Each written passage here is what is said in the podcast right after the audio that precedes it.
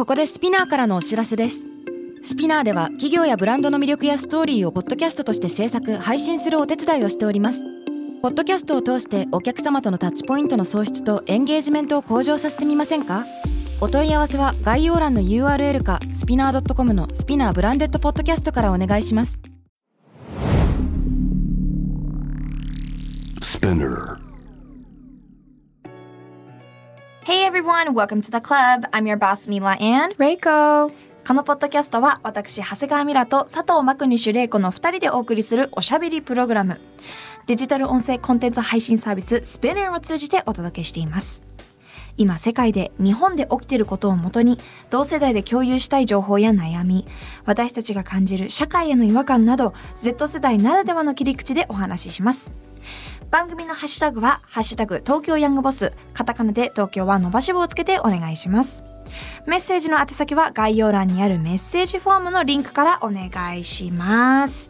はい毎週ね、様々な方からメッセージフォームのリンク宛てに、えーお悩みと番組の感想をいただいてるんですけども、うん。ぜひ、あのー私たちがまだ答えてないような分野のことだったりとか、ん皆様ならではの個人的なお悩みもありましたら、えーそちらの方もお待ちしております。はい。気分はいかが？いい感じです。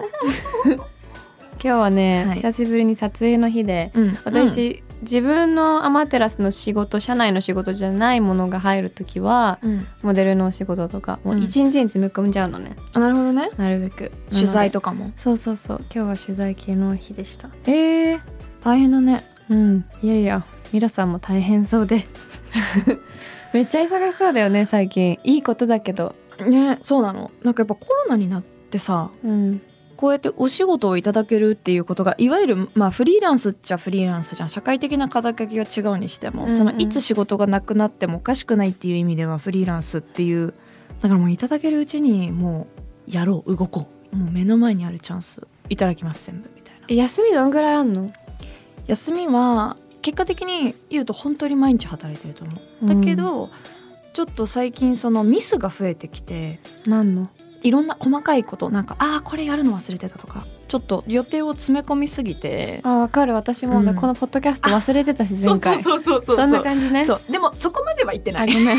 ごめん。でもなんかちょこっとしたうっかりミスが続くとやっぱりそれって信頼にうん。続くじゃん、うんうん。だからそれは今ちょっと本当に見直し始めててそれこそ働き方を、うん。でなるべく例えば先週とかを土日フルフルで撮影で、まあ、土日休めなかったからじゃあその前の水曜日の午前中を休みにしたりとか、うんうん。やっぱ丸々一日休みの時もあるけど、うん。フルフルで。でもやっぱり連絡は取ってたりするし、うんうん。休みの時間に SNS の発信をこうギュッとさ質問コーナーとかもさ、はいはい、こう私たちインフルエンサーの仕事のうん。一つって言ってもいいと思う。結構時間かかるよね。そうなの。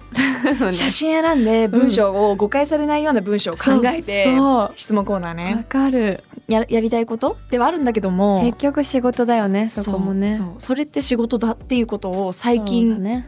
忘れがちじゃない？なんかそれ忘れてたなと思って、うんうん。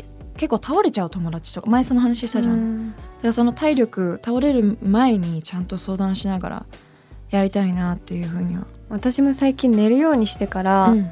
あ楽にななった、本当、うん。前寝てなかったよね、本当に自分の心臓を殴り続けて生きてたから毎日、あもう本当に睡眠は一番の薬だと思そう思う。もういろんなことに対して悩み全部一回寝てますかって聞く。なんうん。かイライラもそうだし、う、うん。なんかそこは押していきたいですね。うん。うん、でねこの間あの結構 YouTube 私ビジネス系の方ね、流行ってるじゃない？最近ひろゆきさんとか。経営者の方そうね経営がまた者のビジネス。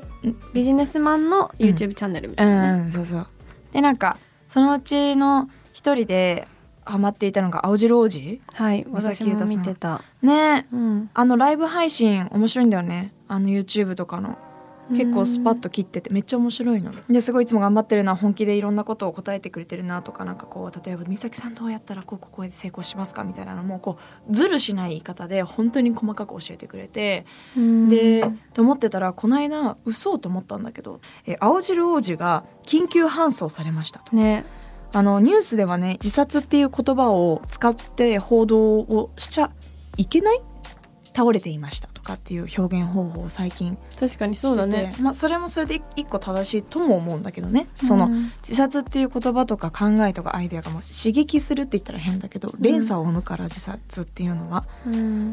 だから分かんなくてパッと見ニュース見た時に、うんあれ？うん緊急搬送って何？なんかこう事故なのかなとか分かんなくてわーって記事読んでたらまあ自宅で昏睡状態で、まあ、緊急搬送された、まあ、いわゆる多分自殺未遂うん。だよね。はいでネット上ではそのツイッターを連続投稿結構してたわらしいね。その内容が誹謗中傷についてだったんだけどそれが途中で止まって心配の声が上がってでスタッフさんかな？が自宅に行ったら倒れていたっていう流れらしくて、うん。そう。で昏睡状態になる前の最後のツイートでは、えー150本以上の誹謗中傷をされたら一般の人は自殺してもおかしくないです。本当にどうかしてると思います。と深刻な状況を投稿していた。で、まあ、今これニュースまま読んでるんですけども。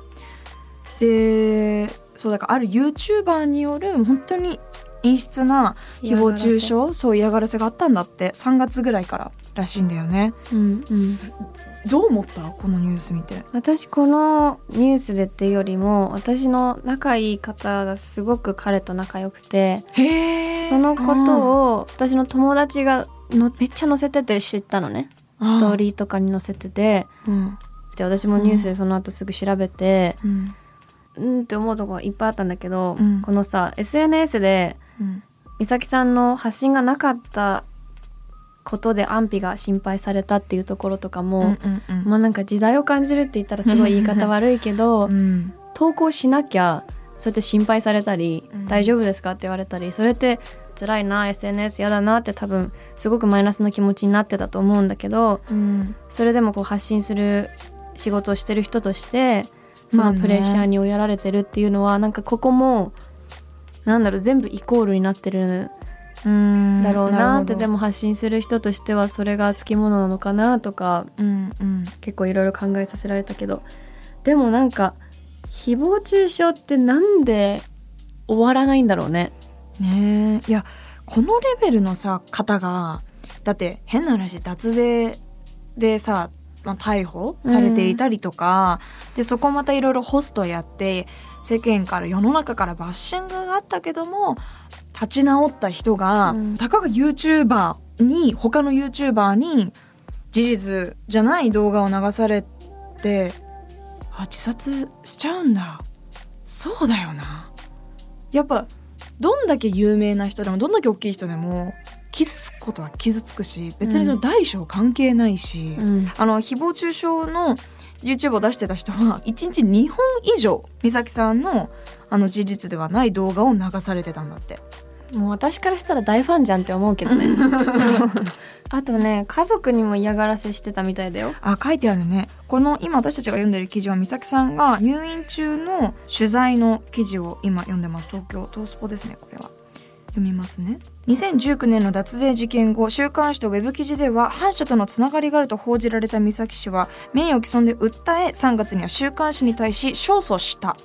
X 氏の攻撃が始まったのはこの動きと前後しており美咲氏への攻撃はエスカレートする一方であった。例えば同級生をギターで殴って骨折させる傷害事件を起こしたなどの事実ではないデマを流されでこれに対して美咲さんは自分のことだったら我慢すればいいけども地元北海道にまで訪れ妊娠している妹の過去であったり家族のことまで誹謗中傷し明らかにそれは異常と。で精神的に折れてしまった。まあだからさっきミラが言ってたみたいにその内容が何であれうん。多分その時のメンタルの状況とかどれだけ心が行き詰まってるかとか、うん。余裕があるかによっても多分捉え方とか、うん。心への影響って違うし、どうやってる？いつもレイカはその誹謗中傷とか来た時にどう対処してる？来る？私ね今は全く来なくなったんだけど、うんうん。YouTube って結構幅広い人たちに届くというか。うん。そうだね。から YouTube がちょっとなんか動画バズったりするともうわーってくるのね。どんな？えなんだろう？例えば前例えば。出たみたいな感じ？細すぎるみたいな。あそうそうそうそう。そういうのもそう。ちょっとした嫌味みたいのもあるし、例えばハウスツアールームツアーとかやったら、彼氏お金持ちそうでいいですよねとかなんかそう嫌味、なるほど、ね、別にいいよ、うん。言われてもなんうん。うん。か気になんないけど、まあそれもアンチに入るじゃない？うんうん。入るでも一番は私が前まあ、モデルをメインで仕事してた時は帰国子女っていうのを結構売りにしてたっていうのもあってアンチされやすいじゃない？帰国子女とかさ。そういうの売りにしちゃ うとね。そうそうそう、うんだしやっぱメディアが取り上げてくる内容とかもそれをいかにこう面白く過激にできるかみたいなところだったから、本来ちょっとそ違うなような内容でもちょっとメディアにメディアライクな面白い感じに流されちゃったりすると、まあそのまんまアンチは来るしでテレビに出てた時が結構アンチ来てたから、ミラすごいなって思う。うん？あんま気にしない？今さ今ジャストで今本当にテレビとか出てるわけじゃない？そうね。しかもこう自分の意見を言うプラットフォームでそうだね。賛否両論賛否両論を超えた普通に反対派のつ強めの反対派とか来るでしょ？うん来るね。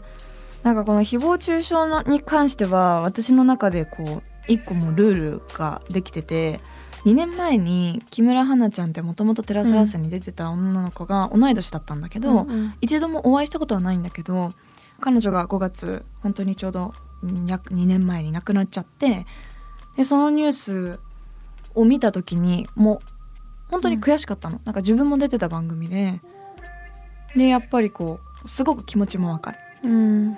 若いしうん個人として反省したのが私に来るテラスハウスの時もすごかったの。なんか今のテレビもは意見に対しての反対意見だから正直そうだねで進めるのね。うんうんなるほど。だけどテラスハウス出てた時は結構本当にそれこそいい質なの。死ねよみたいな。お前本当に死ね。みたいな。ブスとかお前よくそんな顔で出たいと思えるよなとか早く退去してくださいとかなんかこうお前じゃなくて誰々と誰々のシーンがもっと見たかったみたいな。消えろ。みたいな。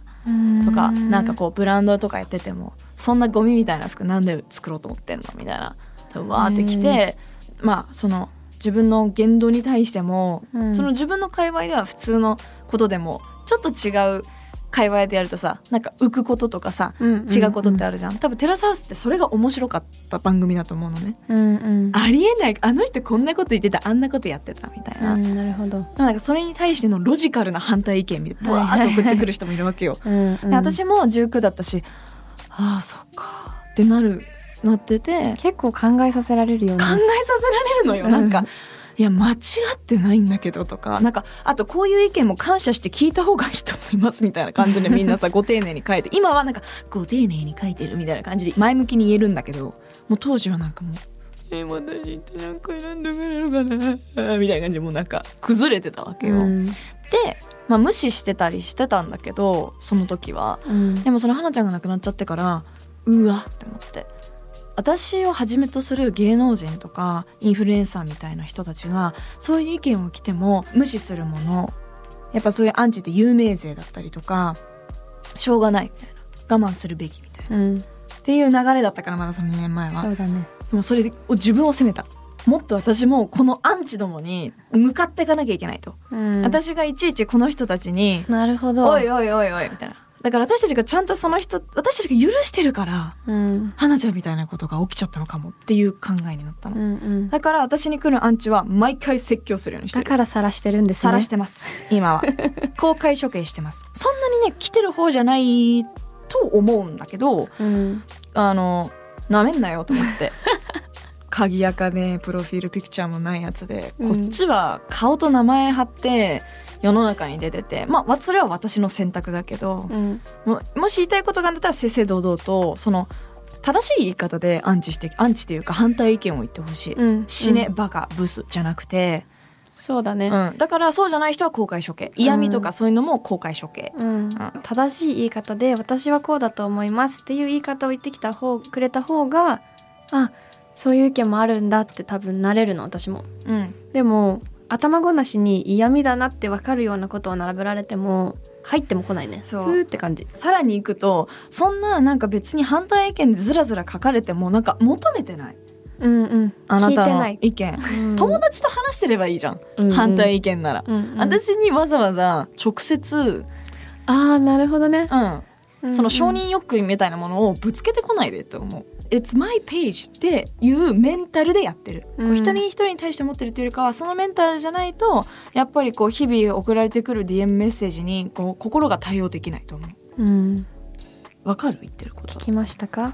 いや私はめっちゃわかる。私もコメントとかで DM はまずそんなに全部見れないから見てないんだけどたまにさ たまに来るそういうなんか正論っぽいけど、うんそうそうそうよくそう。そうよく考えたらそうそうそうそうそう。なんか What did you want me to feel? みたいな。そう。そうなんかで？みたいな、うん。しかもしかもねもっと言ったら私のことを知っている人の反対意見だったらもういつでも終わるかもなの、うん。友達でも職場の人でも「いやいやミラちゃんこうだと思うんだよね」とか「あそれは違うんじゃない」っていう意見は本当にいつでもあの勉強したいし OK なんだけどうん。私のことをインスタ上でしか知らない人に、うん。なんでなんかそこまで長文のっていうメンタルでいるようにはしてるよね。私はだからそのえアンチが来てたテレビ時代の時を、うん、は辛かったんだけど、うん辛い。慣れないじゃん普通に。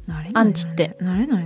私もいっぱい来てたけどう、ん。もうできることは気にしないことだったからとにかくどう自分、どう気にしないようにできるか。うん。でも別に外に出る表に出る人じゃなかったとしてもさ他からの意見って悪い意見とかアンチとか悪口ってさ普通のどこにいる人たちでもあるものだじゃない？うんもちろん量は違うよ、うんもう量が違うだけでうん悪口って陰で言われてたり、うん一般人だとしても裏垢で知り合いからメッセージ送られてたりとかうんうんうんうんあるねあるじゃん。聞くよねそういうのそうだからもう本当に気にしないこととしか言えないんだけどうん自分に満足してたら気になならなくなるのかもしれない。そうだね。そうそう。だからそそれも絶対あると思う。だから、うん。年齢も関係あるし自分のフェーズとか生理とかその世の中のなんで流れも関係あるじゃん。うん。例えば本当にいろんな人がいるじゃん。先週じゃあおばあちゃんが亡くなっちゃってもう嫌なことがわーって続いちゃってそういう誹謗中傷が来るといつもだったら「はあ？お前が死ね」っていうメンタルで入れるのに、はい。自分そういう状況にいる時だともう一瞬で「あもう無理。死にたい。死ぬ」っていうのも理解できるよね、うんうんだから私たちは私たちなりの対処法多分、うん。一般の仕事のしてる人だとまあ悪口に当てはまるけけど、けどだからといってその防御法を学んだからといってうちらはうちらで守るけどお前らアンチもやめろ。って感じ、うん守るからといってアンチ続けていいわけじゃないからな。ってすごい思う、うん。あなたの正義はあなたの正義。私も自分の正義があるから、うん。正義正論。みんな何か正義感を感じてツイッターとか見てても、うん。私たちに対してだけじゃなくていろんな人に対して言ってると思うけど、うん。聞いてない。いらない。客観視してそういう人たちのコメントとか見て思うのはすごい狭い世界での考えだなって思っちゃう。うんうん。そうそうそうそう。広く見てれば広く見れてる人はそんなこと一人の人にわざわざコメントして言わないもん。絶対言わない。あこういう人もいるんだってバランスよくね、うん。これってちょっと間違えてほしくないの。はこれ意見を言うなっていうことではないからね、こううんいつもヤングボスでは意見を言うことは全然ポジティブだと思うけど意見一つも言い方を間違えるとそれは人を傷つける言葉の武器になるしうん。時には人が死んでしまう凶器になるから、うん。それはきちんとやっぱり SNS をもう本当にインフラのように使ってる今の時代に生きてる私たちだからこそそれを分かってもうリテラシー上げて生きていかないと一人一人が。うん。狂気になる。本当に怖い。でもアンチって分かってるんじゃないの？アンチしてる人たちは。なんかね前ねそのあのそれこそテラスハウスでもコメンテーターで出てた南海キャンディーズの山ちゃんさんがなんかその自分のアンチと会った時にどんな人が来るんだろうと思ったら結構普通の主婦が来たっていうのが。えどういうこと？アンチと会ったの？そうアンチと会うみたいな企画だいぶ前ね企画が。だからなんかもう汚いなんかもうムカついてるおじさんが書いてるのかなって思ったら 全然そうじゃないと。でへーって思ってたら私もこの間、まあ、この間っても本当2年ぐらい前だけどバス乗っててでさバス乗ると後ろの席がさちょっと高くてさ前の席下がってるじゃん。うん。だからさ別に見ようと思わなくてもさなんか見えちゃって何を？知ってる？携帯？をその携帯の画面を、うんうん。したら2ちゃんのその画面で書き込んでたの。へ普通の主婦の方？綺麗めの方が書いててだからやっぱその主婦のストレスの発散の場になってるっていうのはあると思う。そういう掲示板が。ーマジ？全員じゃないと。思うけど そう実はそういう想像してるような人たちじゃなくて本当に日々のストレスの発散としてやってる人もいる。その正義をただただ振りかざしてなんかパトロールみたいな感じにしてる人もいると思うしそういうなんかただのストレス発散でやってる人もいると思うしそういうプラットフォームがあるのも悪いとも思ってたっったけど2ちゃんみたいな。うんうんなんだけど同時にその韓国うんもすごい日本と同じく日本よりもかな誹謗中傷がねすごい国なんだけど、うん韓国にもそういう2ちゃんみたいなチャンネルがあったんだけど本当に芸能人をはじめとする自殺が本当にもう多かったから、えー、と2ちゃんみたいなそのサイトをなしに閉鎖したの。うんそしたら今までその亡くなると思ったらアンチがその2ちゃんみたいなところで書いてたアンチが芸能人に直接書くようになっちゃったの。へだから変な話私たちは見なくて済んでた2ちゃんのページの悪口が直接来るようになっちゃって今韓国ではそういう問題もあるんだって。えへえ。だからこれはさどうやじゃあ終わらないってことだね。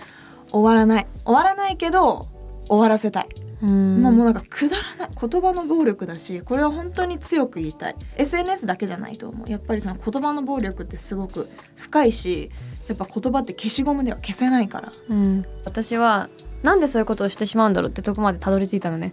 もうなんか自分が嫌だとかもう無視しようっていうのよりもなんでこのアンチはアンチをするんだろうっていう、うん。なんかその人の心理まで考え始めたんだけど、うん分析したのね一回 まあ、自分の人生に満足いってないとか余裕がないとかマイナスなわけじゃん。絶対プラスな思考の方ではないわけじゃない、間違いなくそれは、うん。だからもうその時点で多分私たちより弱いし、だからこそ考えてほしいんだけど、うん。自分が同じことされたらどう思うの？って本当に思本当にそうででも幼稚園生の時に習うじゃん。う、うん、だから全員一回お前幼稚園帰れっていつも思ってる。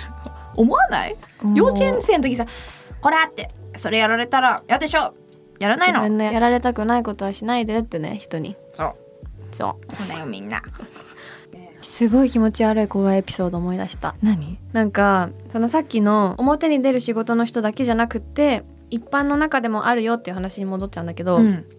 私のうんクロースフレンズっていうインスタのストーリーの機能あるじゃない？ありますね。それがまだ始まったばっかりの時。親しい友達ね。にまだそんな親しい友達クロースフレンズっていうからさまあ相当クロースフレンズうん。はじゃなきゃと思って本当に私10人とかしか入れてなかったいのね、はいはいクラブか何かでうん。知名度のまあまああるインフルエンサーの友達とかと、モデルさんとかと飲んでたところをフィーって撮ってうん。クロースフレンズに載せたの。はい。そしたらま次の日にそのうちの一人の子の彼氏から私とその友達に連絡が来て、はい。でその私がたまたま撮ったそのクロースフレンズのストーリーに私の男友達の親友とうん。そのモデルさんが写ってたわけよ。はい。でも別にさいっぱい人は6人ぐらい人いる中のうん。ただ隣にいただけ？でおさ乾杯みたいなしてただけだったんだけど私のクロースフレンズの誰か10人の1人がその彼氏に裏垢でそのスクショだけを取って送ってあなたの彼女浮気してますよってちょ送ったのっと待ってちょっと待って。じゃあえ？待だって待から私のその時信用しもう今誰か分かってるんだけどもう友達ではない。でもって後で教えて。教える。じゃあそのレイコの10人の中に入ってた友達は、うん。その素性を明かさずにその彼氏の方に裏垢でポンってスクショ送ったんだ。そう。こんなのちょっと変なアカウントから来たんだけどみたいな感じで言われたってことね。そう。うわ。私はキスしてるの見たみた。いなのを送ってて。Oh no そのクロースフレンズのまあ写真撮ったスクショもうまいわけよじゃあ自分が撮ったかのように送ってるみたいな。そうそうそうそうそう。でもそれは完全なるジェラシー。その女のそのやった子が本当に嫉妬深い子でもともとね可愛いんだけど自分に自信ないというか人と比べちゃうような子だったから、うん。だとしてもねそれ怖いね。ちょっとただただ怖いエピソードだね。そう。いやでもそういうこともあるんだなって、うん。本当に身に染みて感じ体験した体験談です、ん。ひがみで人間がどこまでできるかって怖いよ、怖いまあだからそのいろんな誹謗中傷があって私もじゃあどうしたらいいですか？とか、うん。結構発信してる中で誹謗中傷はするけどその反対ってみたいな感じになってる人が結構来たのね意見として。うんうん。で私が一個みんな聞いてる皆さんが今日からできることとしては、まあ、さっき言ったみたいに家族とか周りの人に「あのどう？最近調子どう?」って言ってちょっとコミュニケーション取るのも一つ。うん。でもう一個は例えば私を応援してくれてる人はなんか「みらちゃんいつも元気もらってます」とか例えばなんか「うんうん。うんはいいね」だけでもいいと思うしコメントでもいいと思うんだけど、うん。それだけですっごい上がらない？うちらなんかそうだね。一個のアンチ来るとガンってなるけど同時にそうやって応援してくれる人が目に見えることってやっぱり悪いこと言う人がすっごいはっきり見えちゃっていいこと言う人ってあんまりさ、こうわざわざコメント残してくれたりしないこともほ,、うんうんうん。とんどだからなんかそういう一個のポジティブな動きも今日からできるのかもしれない。友達同士だったら今日可愛いねとかね、うん。褒めることだね。うん、褒めていきましょう。うん東京ヤングボスは毎週月曜にニューエピソードが配信されます。スピナーのほか、Spotify、Apple Podcast、Amazon Music など主要なリスニングサービスにてお聞きいただけます。番組のハッシュタグは、ハッシュタグ東京ヤングボス、カタカナで東京は伸ばし棒をつけてお願いします。Alright, thank you all for listening. That was Mila and Reiko bye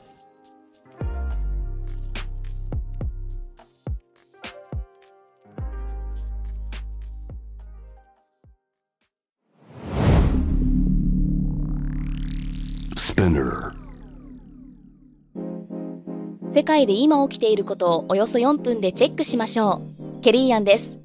Quartz Daily Brief では、ニューヨークで配信された最新のグローバルニュースをいち早く日本語に翻訳し、平日の朝、声でお届けしています。Quartz Daily Brief 世界のビジネスパーソンに必要な情報をあなたに。Have a nice day! キャリコン編集長通信仕事と人生の話をゆるゆるとパワードバイミモレ。このポッドキャストではミモレ編集長の河原咲子が時には一人で時にはゲストをお招きしキャリアコンサルタントの資格を生かして仕事と人生そして職業キャリアだけじゃないライフキャリアの話を誰にでも分かりやすくゆるゆるとお話します。毎週金曜日に新しいエピソードを配信中です。ぜひ一度聞いてみてください。